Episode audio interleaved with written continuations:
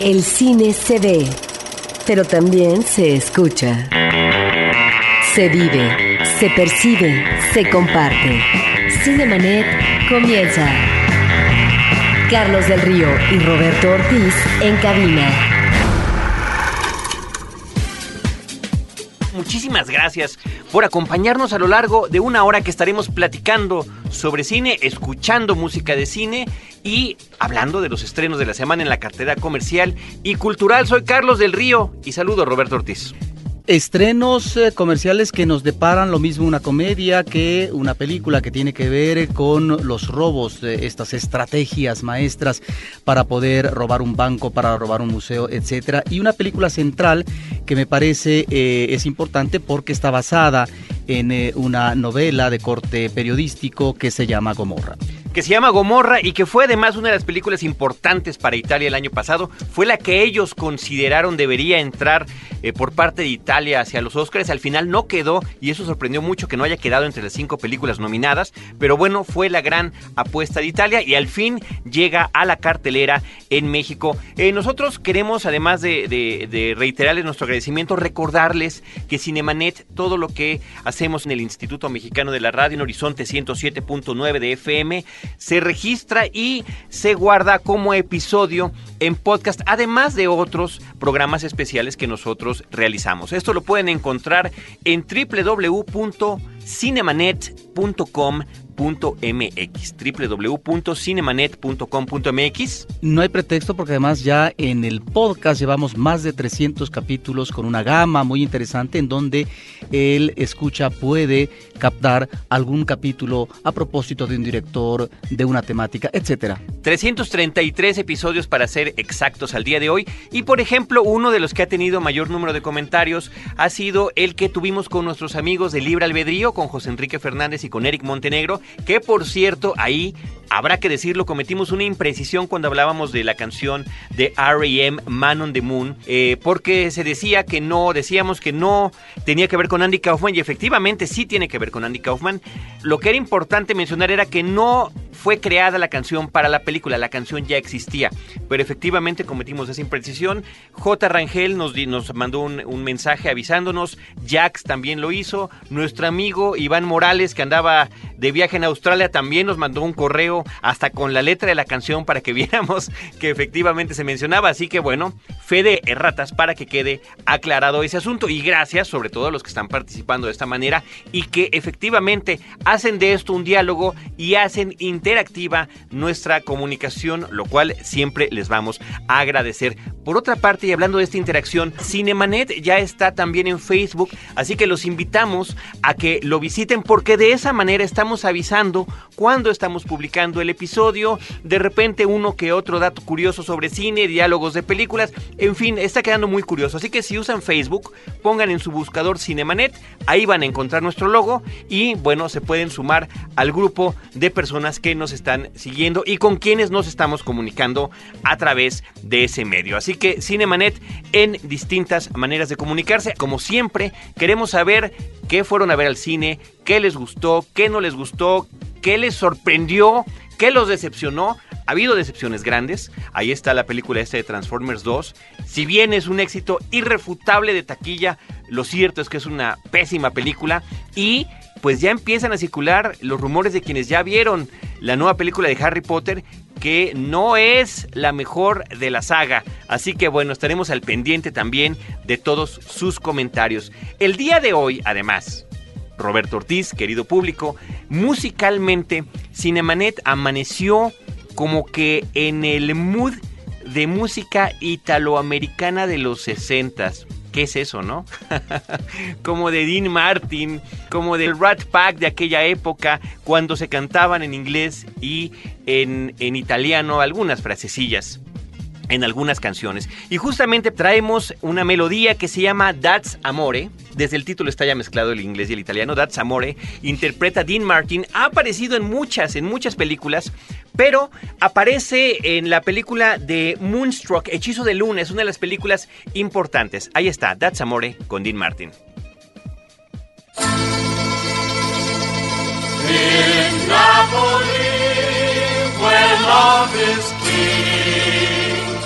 when meets girl. Here's what they say.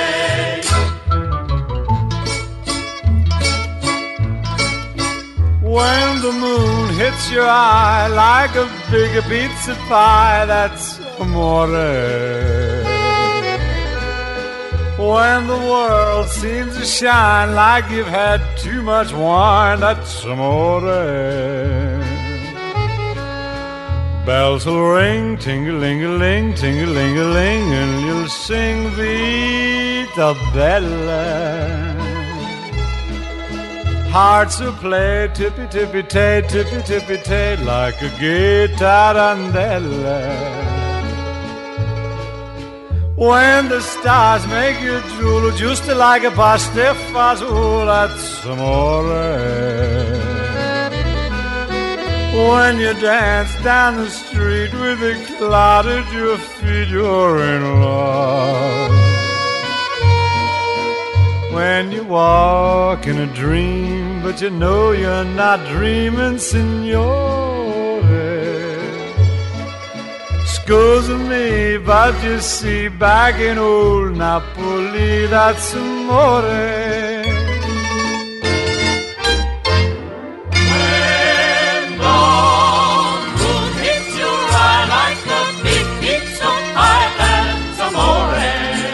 That's amore. When the world seems to shine like you've had too much wine, that's amore. That's amore. Bells will ring, Ding-a-ling-a-ling, ting-a-ling-a-ling. and you sing Vita Bella. Vita Bella, Vita Bella, hearts will play. Tippy-tippy-tay, tippy-tippy-tay, Like a gay tarantella.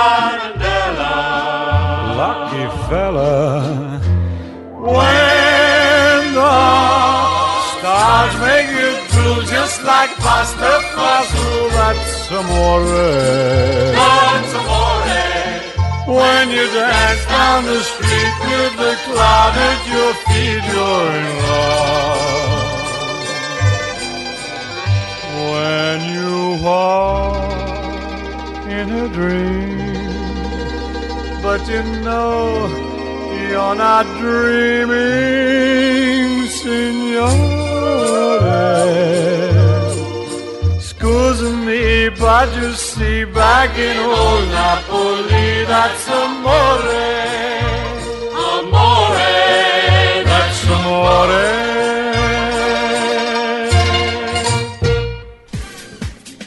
Pues ahí estuvo, ahí estuvo Dean Martin con That's Amore. Insisto, yo ha salido en muchas películas que pero creo que con la que más la podemos recordar es con Moonstruck, Hechizo de Luna, esta película con Nicolas Cage y con Cher, donde una familia italoamericana eh, se mete en una serie de embrollos cuando un hombre presenta a su nueva prometida y el hermano, que es Nicolas Cage, cae perdidamente enamorado de ella.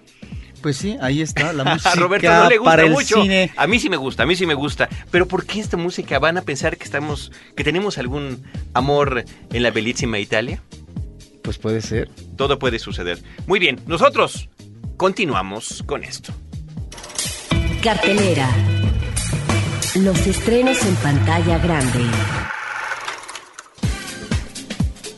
Ahora sí, estimado Roberto Ortiz y querido público, vamos a ver qué es lo que nos depara la cartelera comercial esta semana. Son cinco estrenos y de los cinco, mira, mm, más o menos, ¿eh? Después de que estamos atravesando esta época en, la que llegan las grandes películas taquilleras de Hollywood, cuando queda una semana donde no se estrena ninguna de ellas, como que vamos a salir con todo lo que teníamos, algunas películas que nos llegan con algún tiempo de atraso aquí a México, y de la primera, de la que vamos a platicar, se llama Suegra al ataque.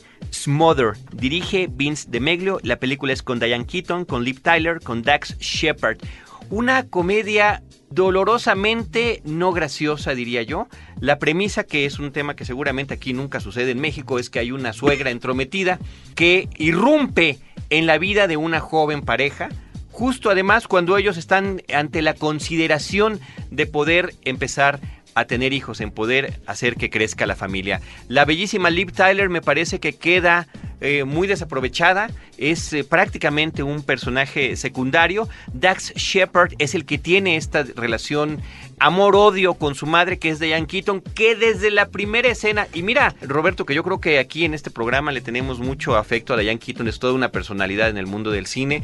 Digo, por supuesto, eh, infaltable esa parte de su historia en las películas y como, como pareja romántica en la vida real de Woody Allen, eh, después incursionando ya a mayor edad en, en otro tipo de comedias románticas, donde algunas han sido exitosas, pero creo que siempre ha sido, ha tendido un poco a la sobreactuación, a la exageración de sus personajes. En esta ocasión se le va de las manos al director por completo. E insisto, desde la primera escena en la que vemos es prácticamente intolerable.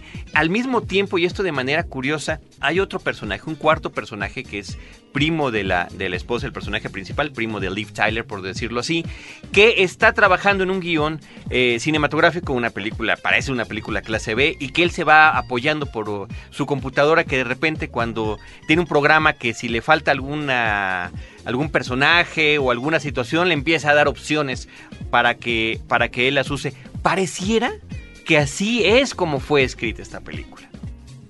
Diane Keaton, Robert, Diane Keaton, al menos algo de Diane Keaton. Bueno, Diane Keaton, por supuesto, recordarla en aquella época memorable con Woody Allen, era, como tú dices, su pareja sentimental y al mismo tiempo hizo películas ah, que quedan como recuerdo de obras clásicas, eh, Dos extraños amantes, por ejemplo, que es Annie Hall, me parece que es una película extraordinaria dentro de la comedia romántica. Y bueno, ella ya como eh, mujer avejentada, diríamos que está entrando ya en la tercera edad, pues ha ingresado a toda una serie de comedias. No le queda mal, creo, eh, en esta película está exagerada ciertamente, pero en este manejo de la comedia de los últimos tiempos encontramos a veces ciertas presencias afortunadas o atractivas por parte de Diane Keaton, pero también efectivamente a veces la exageración no es el sinónimo de eh, presencia apreciable por parte del público. Una película que le fue de verdad muy mal también en su exhibición en Estados Unidos y pues la verdad que no no creo no creo que vaya a jalar aquí. Eh, nada más de Diane Keaton mencionar por supuesto su participación en las películas del Padrino. Eso eso también queda ahí para la historia. No creo que esta sea una de las películas por las que las vamos a recordar, pero si de cualquier manera quieren ustedes darle una oportunidad a esta cinta para ver a Diane Keaton o a Liv Tyler, ahí está Suegra al ataque, Smother es el título original y es del 2008. Otra cinta que diría yo desafortunada que se acerca a la cartelera eh, comercial esta semana se llama Juego de Ladrones. Thick as Thieves. Tan grueso como los ladrones podría ser la traducción literal. Es con Morgan Freeman, con Antonio Banderas y con Rada Mitchell. Sí, esa es una película efectivamente desafortunada. Es una película que tiene que ver con el robo, el asalto. Pero el asalto que se da, pues no a la manera de un John Dillinger, ¿verdad? Sino ese, el robo, en este caso, como estrategia, como si fuera una planificación maestra, donde entra en juego la inteligencia, la intuición de los diseñadores de un robo maestro, un robo capital, en este caso, eh, de lo que es eh, pues un museo o más bien una bóveda de obras de arte. Y hay películas, Carlos, que se han, eh, que se han hecho en este tenor y que resultan algunas muy entretenidas. De hecho, de hecho, uno de los personajes, Antonio Banderas, hace alusión a una película de Jules Dassin, que es un clásico que es Top Capi de 1964 con Peter Ustinov y Melina Mercury, si no mal recuerdo, y creo que también a Rififi y los hombres. Top Capi es una película eh, de los 60 en colores que es eso, es un robo, pero cómo la estrategia grupal logra finalmente un fin exitoso. Es también esta una película, eh, la de Juego de Ladrones, que tiene que ver con eso, pero esa escena que es la escena capital, la escena en donde realmente uno se va a divertir y uno va a encontrar el ingenio por parte de los guionistas, es un tanto desafortunada. Yo creo que la película cae en una serie de lugares comunes, pero de manera apabullante. Inclusive a mí me queda la impresión, le estaba yo viendo y dije, esto parece una película para televisión donde el tono es como más ligero, como que es la repetición de lo que hemos visto en una y otra película. Digo, tan solo en las películas de Ocean's Eleven, Ocean's 12 o Ocean's 13, La Gran Estafa, todo ese tipo de películas. ¿Cómo robar un millón de dólares? Sí, o sea, sobran. Sobran películas sobre el gran robo maestro y cómo, pese a los altos sistemas de seguridad, estos hombres serán lo suficientemente ingeniosos para lograrlo. Y es también donde están estas eh, vueltas de tuerca que aquí se antojan muy forzadas y donde todos los personajes creen que le están tomando el pelo a los demás y están constantemente sonriendo y guiñándose el ojo entre ellos y demás. Otro asunto ahí por ahí que tiene que ver con la narración cinematográfica de la directora que es Mimi Leder es este que cara que sale Antonio Banderas y que va a ser una situación así pseudo cómica, le meten una guitarrita, ¿no? Como una guitarrita así flamencona o de algún estilo para como para darle más fuerza a su personaje de Latin Lover, que aquí sale como un hispanoamericano de Miami que se va a Nueva York a cometer este ilícito. Me parece de verdad, estaba yo verdaderamente sorprendido de ver este reparto y de ver cómo la película verdaderamente no funciona. A tal grado de que si le suben una rayita nada más al estilo que traían, se vuelve parodia. Ahora, el único que estaría bien, tal vez, pero ese hombre siempre está bien, es Morgan Freeman que con su sola presencia basta. Y lo otro, Carlos, estamos efectivamente ante un plan que resulta una hazaña para lograr realizarlo por todas las dificultades para poder sortear y enfrentar las cuestiones de resolución técnica. Pero ahí, en ese manejo de la hazaña, es donde finalmente la película se vuelve increíble, inverosímil, absurda en cuanto a la lógica de los acontecimientos que van manejando para poder establecer este robo maestro. Y es ahí donde la película también se desbarata, se viene abajo, lamentablemente. Desafortunadamente sí, este, porque efectivamente, digo, también Antonio Banderas tiene un carisma y una presencia que le funciona muy bien en algunas películas. Yo creo que aquí también es un asunto de guion, creo, y, bueno, ¿y qué te puedo decir además de Morgan Freeman? Eh, por ahí también sale otro actor, Robert Forster, que también ya ves que fue rescatado en alguna de las películas de Quentin Tarantino, es un hombre que lleva una larga trayectoria, tiene un papel importante en la, en la teleserie Heroes, que también queda como desperdiciado, ¿no? La clásica relación entre el, ladrón legendario que es perseguido por su némesis, que es el policía, y entonces, pero que se saludan, ¿verdad? Y aunque lo vea cometiendo un ilícito, lo deja ir porque sabe que tendrá que agarrarlo en mejores condiciones. Y bueno, la solución final en términos románticos es francamente chapucero. Chapucero.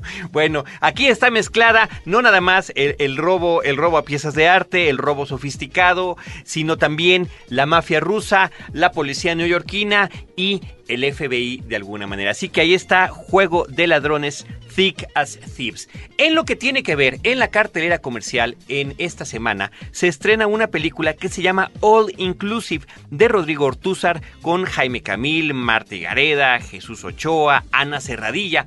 Y esta semana que se llevó a cabo la premier, Cinemanet pudo platicar con el director Rodrigo Ortúzar en el momento en el que acababa la cinta y esto fue lo que nos comentó. De cualquiera vivir en un hotel donde todo está incluido?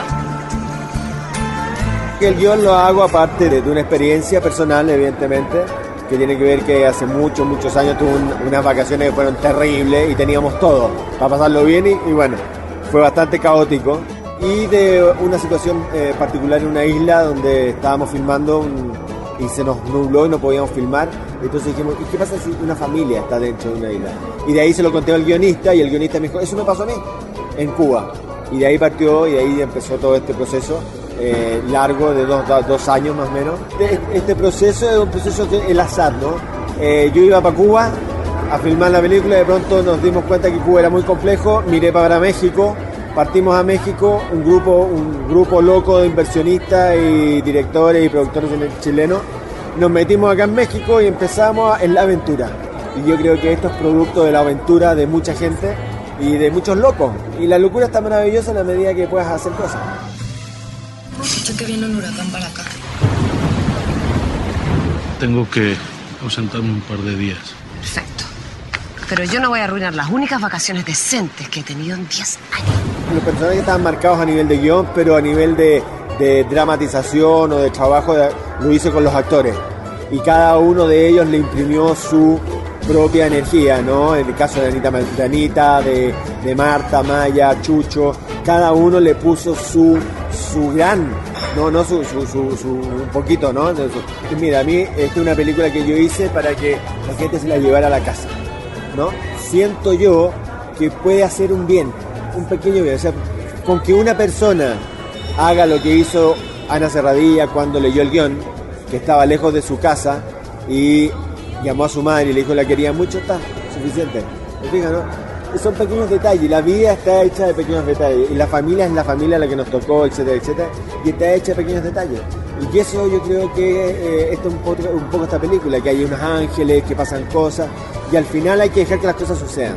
Es una película que yo hice con mucho cariño para el público, ¿no? Para la gente, para que la película se conectara con la gente más que con, eh, con los críticos. Para eso sirven los huracanes, para recordarnos que uno es muy frágil. Hoy me acosté con una mujer mayor. Bueno, eh, este es un gran saludo de Rodrigo Ortuza, el director de Todo Incluido a Cinemanet y a todos sus eh, escuchas y les pido que vayan a ver Todo Incluido el 10 de julio en todas las salas de cine en México. Creo que es una película que está llena de luz y creo que puede ser una película refrescante en el cine mexicano.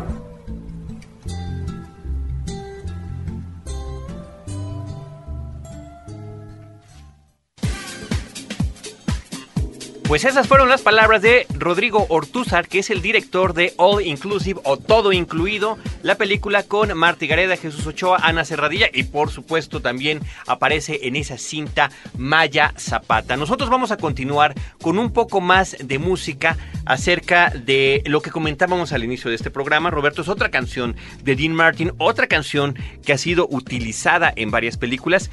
Esta se llama On an Evening in Roma, una tarde en Roma. Y va así. Come belle la luna, brille strette, strette con le butto belle il cielo di Roma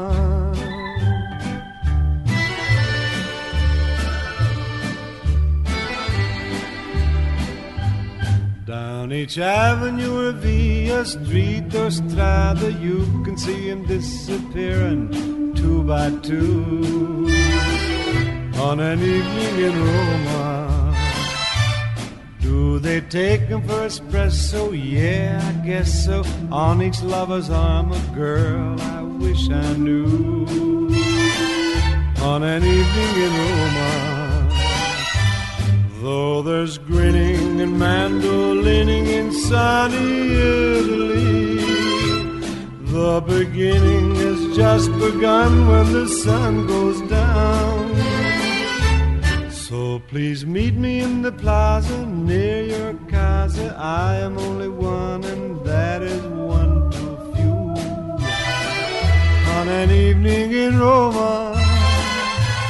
Don't know what the country's coming to, but in Rome do as the Romans do. Will you, on an evening in Roma, though there's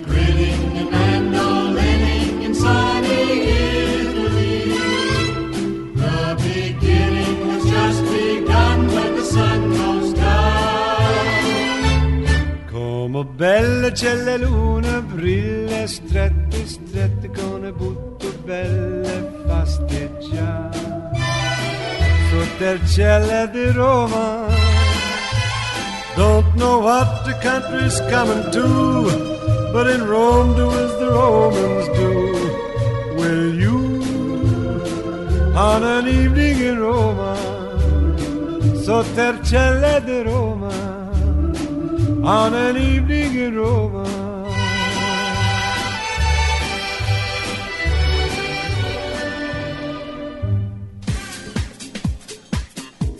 On an Evening in Roma, Dean Martin, entre otras películas, aparece en una cinta que se llama Made de John Favreau.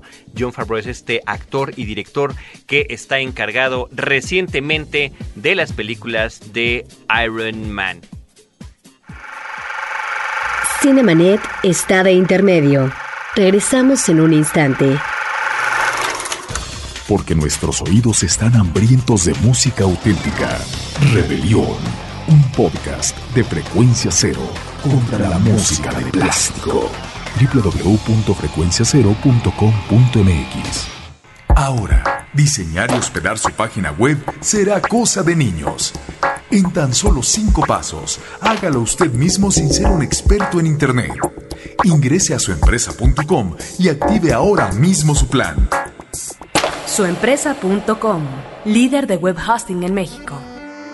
Los temas del momento no siempre son cosa seria. Radio Raza, un podcast de frecuencia cero. Porque el humor es algo serio. www.frecuenciacero.com.mx Cinemanet. Vamos a continuar con los estrenos de la semana y nos llegó una película interesante, no del todo um, lograda, convincente, no sé cuál es la palabra Roberto, pero no deja de ser interesante y no deja de ser divertida. Es un documental que se llama, y se llama así, ¿eh? Relique. O sea, tiene signos de interrogación y después tiene signos de, admiración. Relique. En inglés se llama religulous, es una palabra inventada que está mezclando religión y ridículo, ¿no? Religion y ridiculous. Religulous. El, eh, el protagonista de esta película es Bill Maher, que Bill Maher es un hombre que desde hace muchos años se dedica a el stand-up a, la comedia de estar parado al estilo de los gringos, como lo hizo Woody Allen, Jerry Seinfeld y ese tipo de gente, y que eh, desde hace algún tiempo también a través de la televisión se dedica a tener programas de corte de crítica política o de crítica de, de, lo que está pasando en el mundo contemporáneo, ¿no? Como no, noticia crítica, eh, irónica, porque bueno, él es, de un gran sarcasmo y de una gran ironía.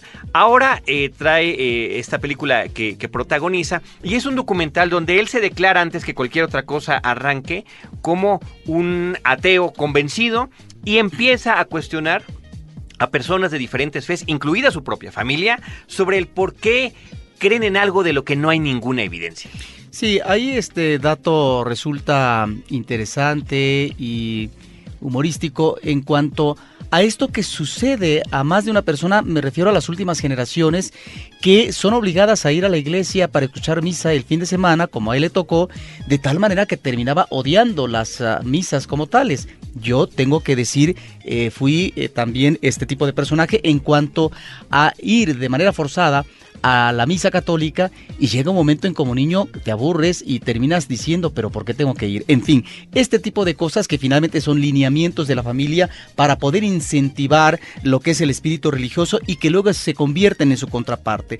Aquí estamos ante una película que tiene como eje eh, lo que es más que la crítica, yo diría la burla, Carlos y estimado público, de eh, tres religiones básicamente, que podría ser la religión judaica, la religión católica y la religión musulmana musulmana. Son estas 13 eh, religiones en donde a partir de entrevistas, de acercamientos, pláticas que tiene con líderes o representantes de estas religiones o también de pseudo religiones o de sectas diríamos, uh -huh. no sé si decir sectas si sea el término eh, apropiado, pero si estamos por ejemplo ante un personaje que se siente el encarnado del mismo Jesucristo, bueno, estamos ante un personaje muy peculiar. Ahí está esto que se trata en tono burlón y que uno lo ve cuando está platicando con estos personajes o líderes religiosos que de repente se ríe. Y esto puede ser efectivamente muy incómodo para el público. No es una película para un público profundamente religioso, ni mucho menos. Creo que es eh, una película de desenfado, es una película, no sé si decir irreverente, pero que toca algunos pasajes y en realidad finalmente es una película superficial. Es una película que podríamos decir tal vez hasta irresponsable si consideramos el manejo de la edición de las imágenes, en donde algunas imágenes apuntalan o tratan de ver situaciones que me parecen que no son del todo convincentes, como por ejemplo un líder musulmán e inmediatamente ver la cuestión del terrorismo, o por ejemplo burlarse de una situación que tiene como la homosexualidad y poner a una manifestación eh, gay, ¿no? Esto me parece que es, bueno, el tono, digamos, eh, jocoso, pero que dentro de la burla me parece que a veces eh, resulta, si no arbitrario, sí un tanto, digamos, no, no resuelto en cuanto a una crítica profunda. Sin embargo, también tiene otros pasajes que son eh, pues muy, muy ocurrentes, porque eh, como en el caso de los entrevistados de Michael Moore, pongamos un ejemplo mucho más conocido, el director de, de Masacre en Columbine o de Fahrenheit 911, bueno, ahí está gente que, digamos, como lo decimos aquí en México, se ponen de pechito, ¿no? Ahí está la entrevista también, no nada más a líderes religiosos, decías tú,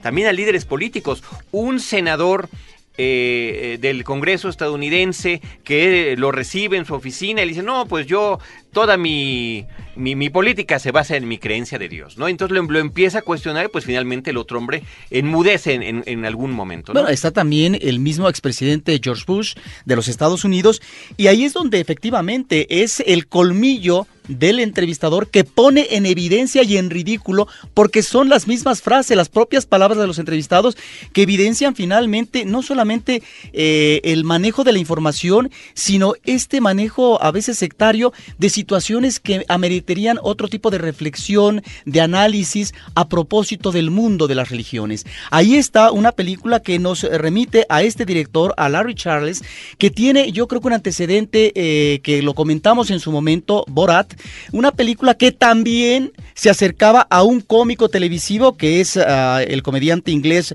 eh, Sacha Baron Cohen, y era una visión eh, diríamos también crítica entre cínica, entre grosera, entre puntillosa de lo que era digamos como el mundo del oriente a propósito de un país del oriente, Kazajistán creo pero que mostraba todos los prejuicios de este mundo a propósito de la misoginia, a propósito del antisemitismo, del racismo, también de la pobreza económica, material, Sí, sí, en, etcétera. en aquel entonces era justamente el personaje que interpretaba Sarah Baron Cohen, era un, un- un supuesto reportero que viajaba a Estados Unidos y recorría el país haciendo entrevistas, ¿no? Y también- Para poner en ridículo a sus entrevistados. Y además era también la burla de eh, ciertos sectores de la sociedad estadounidense.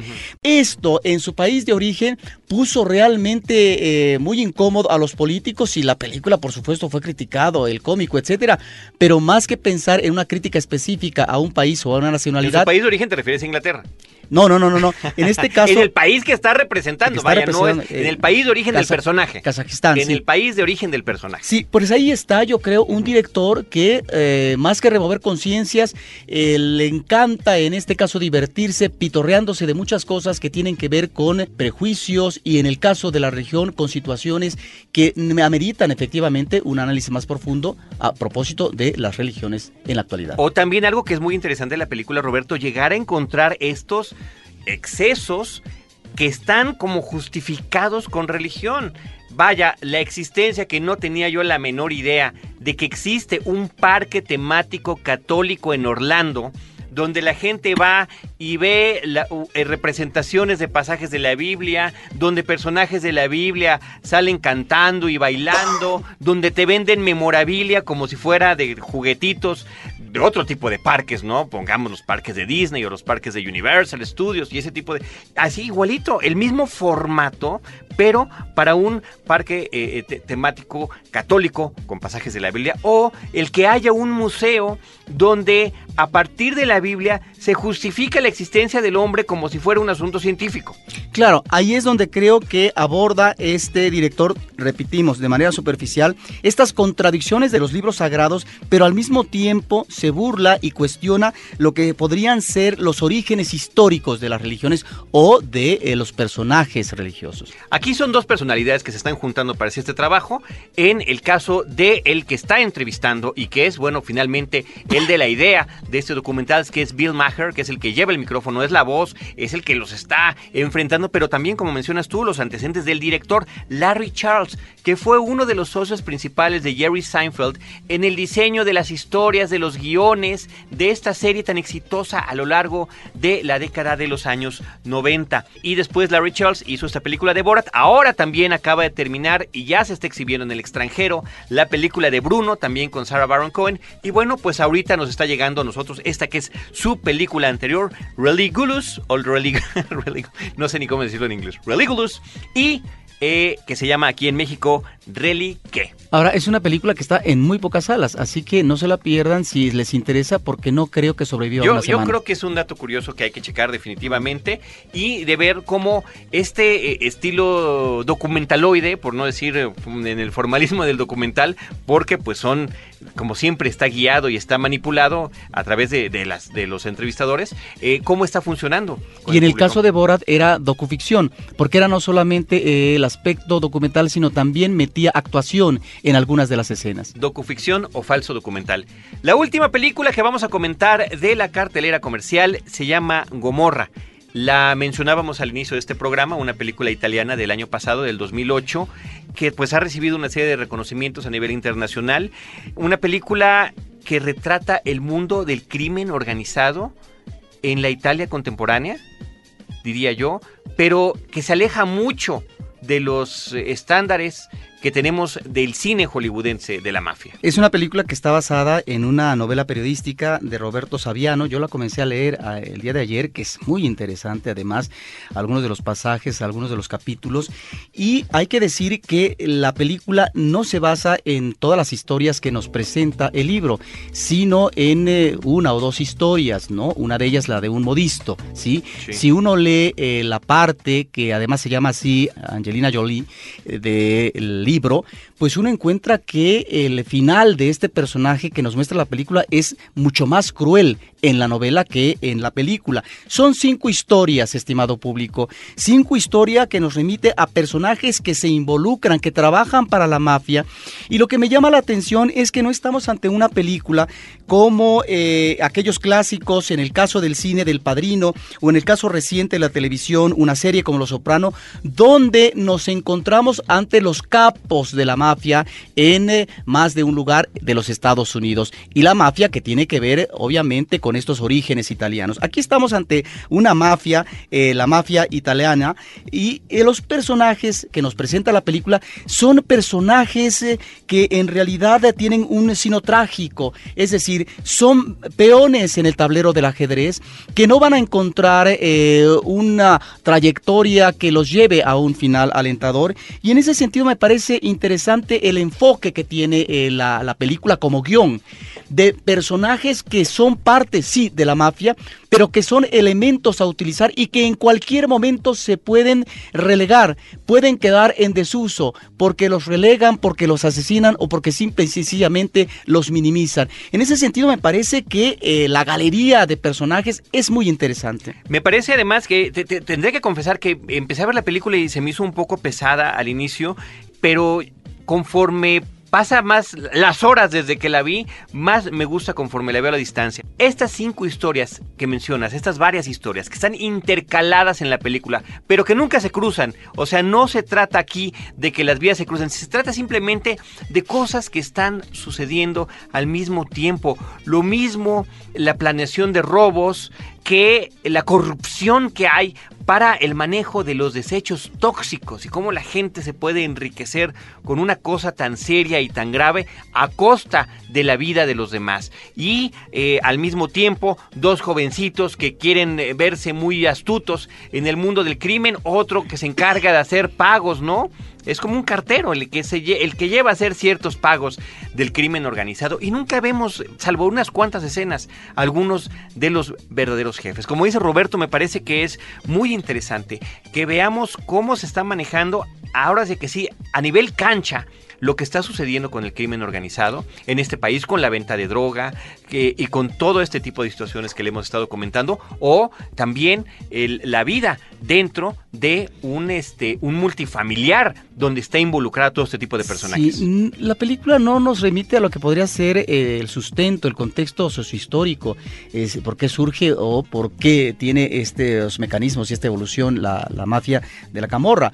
Creo que la película se remite básicamente a personajes, personajes que hablan de la actividad, de cómo se desenvuelve esta mafia, cuáles son sus acciones, a qué apuesta y solamente tenemos un dato final que ubicaría la dimensión, el tamaño de las operaciones económicas de esta mafia, que es como organización criminal la que más en eh, un periodo determinado más crímenes tuvo.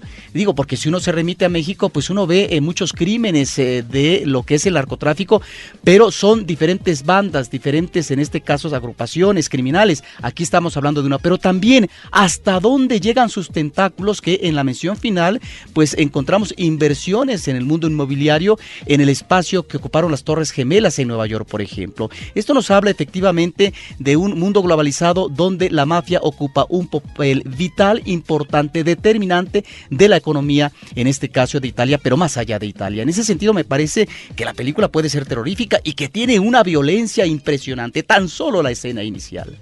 La escena inicial que es de una matazón impresionante y luego esas ráfagas lanzadas al aire por parte de dos adolescentes que de manera airosa creen que ellos pueden ser sus propios jefes y no se dan cuenta que no son más que unos meros peones de ajedrez que van a ser sacrificados en cualquier momento, bueno, eh, nos habla de una realidad abrupta, terrible. Pues ahí está Gomorra, una película que finalmente llega a la cartera, una película que estábamos esperando, una película que definitivamente hay que ver. Yo creo que es lo mejor que se exhibe esta semana en la cartelera en México. Es una cinta que participó en Cannes, donde ganó el Gran Premio del Festival. Es una película que también ganó el Premio César, a lo mejor de la, de la filmografía en Francia, como película extranjera. En fin, reconocida en diferentes lugares. Una película muy, muy interesante, Gomorra, para que vayan ustedes a ver.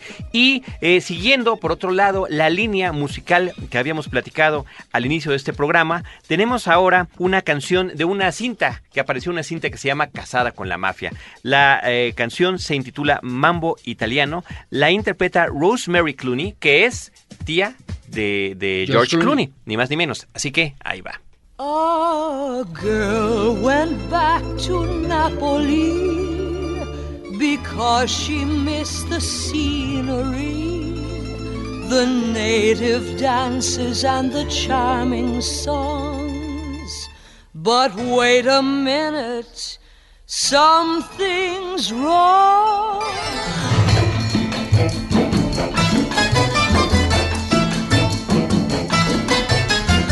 Mambo, mambo italiano, mambo, mambo italiano, go, go, go. You mixed up Siciliano, all you Calabrese do the mambo like a crazy with a e mambo. Don't want a tarantella, e mambo. No more the mozzarella, e mambo. Mambo italiano, try an enchilada with the fish bacala and an egg I love how you dance a rumba. But take some of advice, paisano. Learn how to mambo. If you're gonna be a square, you ain't gonna go nowhere. Hey, mambo, mambo italiano. Hey, mambo, mambo italiano. Go, go, Joe. Shake it like a Giovanni. Hey, look, as a ditch, you get a happy in the feet. So when you mambo italiano.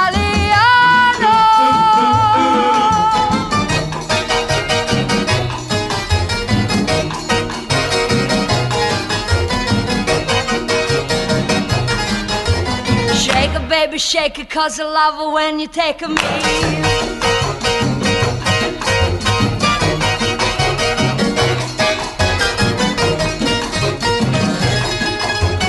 Mama say stop or I'm gonna tell her Papa and I ain't jadrul.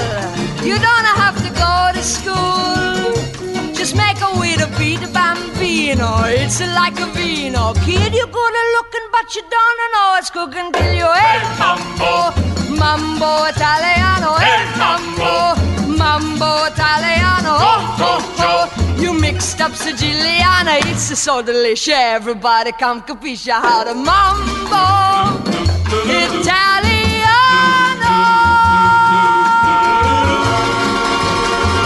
That's nice. Rosemary Clooney, tía de George Clooney, cantaba Mambo italiano y entre otras películas apareció en Casada con la Mafia, esta cinta en la que participaba Michelle Pfeiffer. Pero además una canción muy fresca, una canción muy mañanera. Muy bien, nosotros seguimos en Cinemanet con esto. Butaca, lo mejor de la otra cartelera.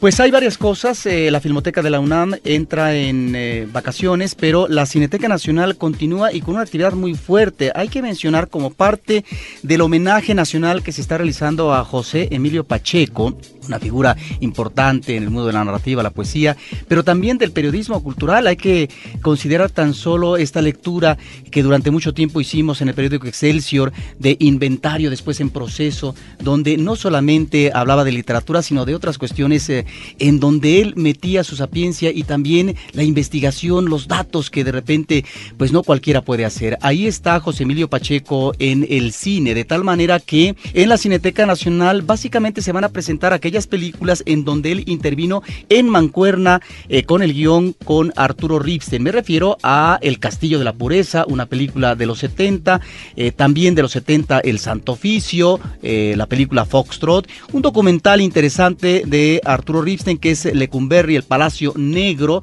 y por supuesto una de sus obras mayores de este director que es El Lugar Sin Límites.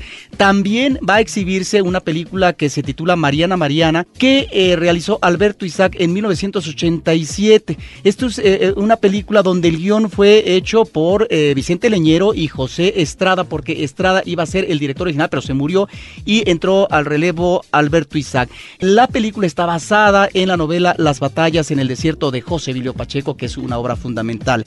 Bueno, pues ahí está este ciclo que en la Cineteca Nacional arranca ya eh, la próxima semana y que deben de ver porque me parece que es la participación de un escritor en lo que es el guion. Por cierto, eh, ahora que le hacían el homenaje, él decía, yo no sé por qué me ponen, José Emilio Pacheco, eh, como parte del guion de películas de, de- Hermosillo, en el caso específico de La Pasión según Berenice, deben de quitarme porque ya me programaron en otra institución y yo no tuve que ver nada con eso. Bueno, en el caso de Cineteca Nacional no está esa película. Por otra parte, también hay un ciclo muy interesante en Cineteca Nacional que se desarrolla en estos días, del 16 al 26 de julio, que eh, conjuntando esfuerzos con la delegación del gobierno vasco en México y la Filmoteca Vasca, aparece un ciclo, un ciclo de cine vasco, eh, de tal manera que tenemos eh, películas, digamos, recientes de los últimos años, pero habría que remitirse al cine silente en, cua- en silente, perdón, en cuanto a los orígenes de esto que se ha denominado el cine vasco y en donde finalmente el idioma euskera pues aparece por primera vez eh, en un documental en 1939. Películas, películas de la región vasca que eh, tienen que ver también con los incentivos institucionales para la producción y que se presentan ahora por parte de la Cineteca Nacional con otras instituciones. Eh, invitamos al público para que se informe en www.cinetecanacional.net. Y bueno, también Carlos, eh, rápidamente tenemos que decirle al público que no se debe de perder lo que se considera como bandas sonoras, cine mudo y cine mudo a ritmo de rock. Algo que me parece interesantísimo porque si hemos visto institucionalmente los ciclos o las películas de cine silente de los años 10, de los años 20, estas producciones extraordinarias de maestros del cine mudo, bueno, estas películas normalmente las hemos visto acompañadas al piano de manera eh, tradicional, aunque consideremos que también estas películas en su momento eran acompañadas en las salas de cine por orquestas, por orquestas musicales pequeñas sobre todo.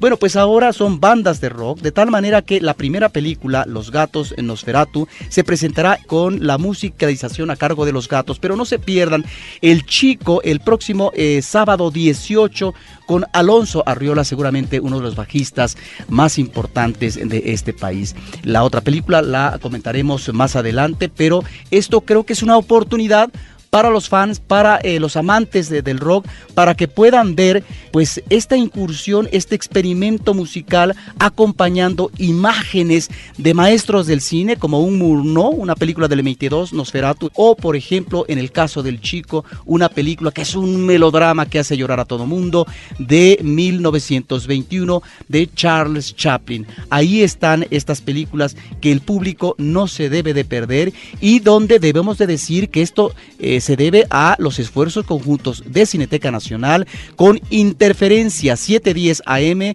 una estación del Instituto Mexicano de la Radio. Mayor información también la pueden encontrar en www.cinetecanacional.net. Creo que es importante, estimado Roberto y querido público, que reiteremos la página de la Cineteca Nacional para que puedan consultar todos estos ciclos, horarios y demás para que puedan asistir a estas opciones cinematográficas. Roberto Ortiz, querido público, en lo que tiene que ver también con la cuestión de noticias, habrá que mencionar, como ya se anunció en la prensa a lo largo de la semana, el eh, fallecimiento de Alfredo Harp Calderoni.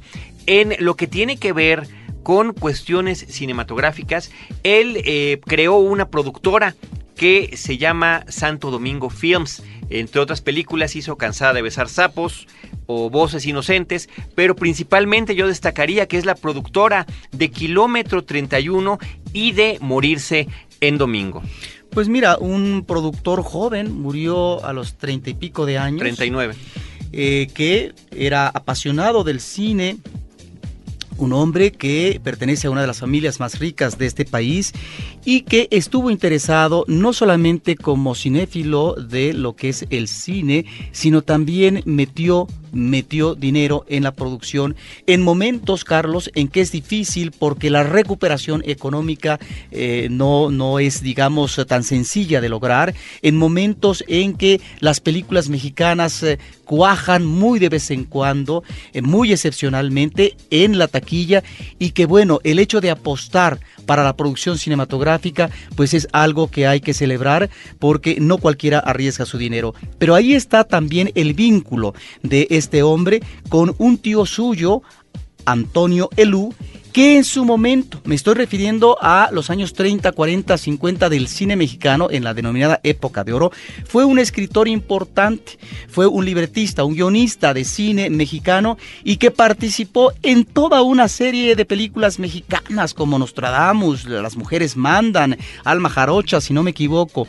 Su labor, su labor como escritor ahí está en el cine mexicano de aquella época tan venerada, tan vista eh, por la televisión en, los últimos años, de tal manera que un productor retoma este aliento eh, que viene ya de familia y que muere y que debemos en este caso pues mencionar como la labor, la huella que en la escritura y en la producción hacen este tipo de personalidades. Pues ahí estuvo Alfredo Harp Calderoni, descanse en paz, creador de la productora Santo Domingo Films, con películas como Kilómetro 31 y Morirse en Domingo. En lo que tiene que ver con la música de cine, con la música de Cinemanet, vamos a continuar con lo que será ya la última rola del programa, antes de despedirnos, que se llama Speak Softly Love. Háblame eh, dulcemente amor, interpreta Al Martino y es la versión cantada del famoso tema del padrino.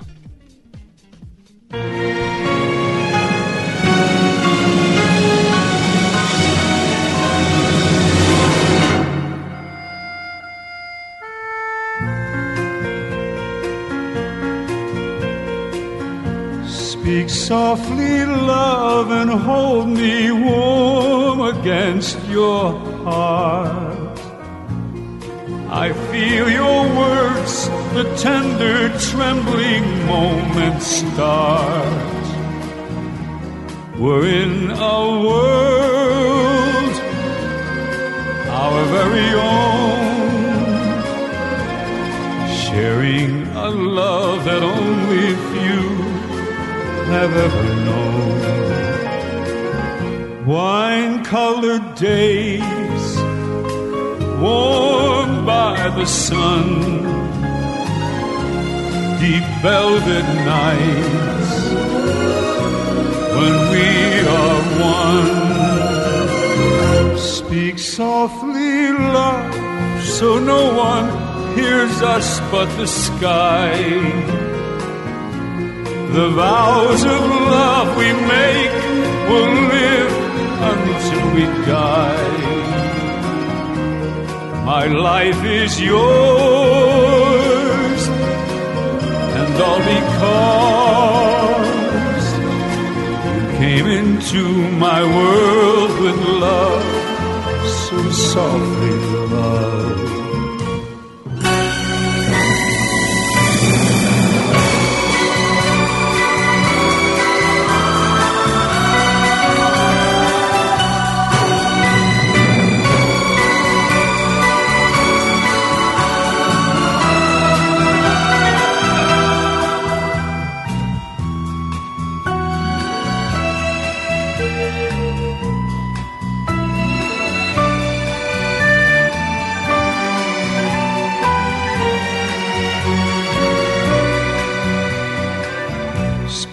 Softly, love, so no one hears us but the sky. The vows of love we make will live until we die. My life is yours, and all because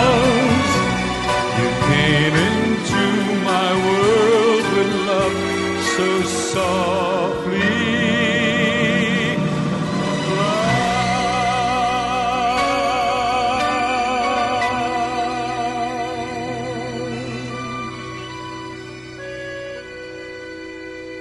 Speak softly, love.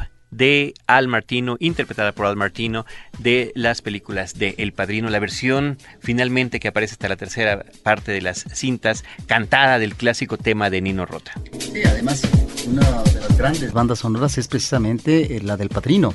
Y antes de despedirnos, les recordamos la página de Cinemanet para escucharlo en podcast www.cinemanet.com.mx. También en Facebook se pueden anotar con nosotros. En el buscador pongan la palabra Cinemanet. Y con eso queremos ya darles a todos ustedes las gracias por habernos acompañado en esta hora de cine y agradecer a todo nuestro equipo de producción. La postproducción de Cinemanet Podcast es de Abel Cobos, la producción de este programa de Paulina Villavicencio y de Celeste North. Y desde estos micrófonos, Roberto Ortiz y un servidor Carlos del Río, les recordamos que los esperamos en Horizonte en punto de las 10 de la mañana, donde nosotros platicaremos de cine, cine y más cine. Cinemanet termina por hoy. Más cine en Cinemanet.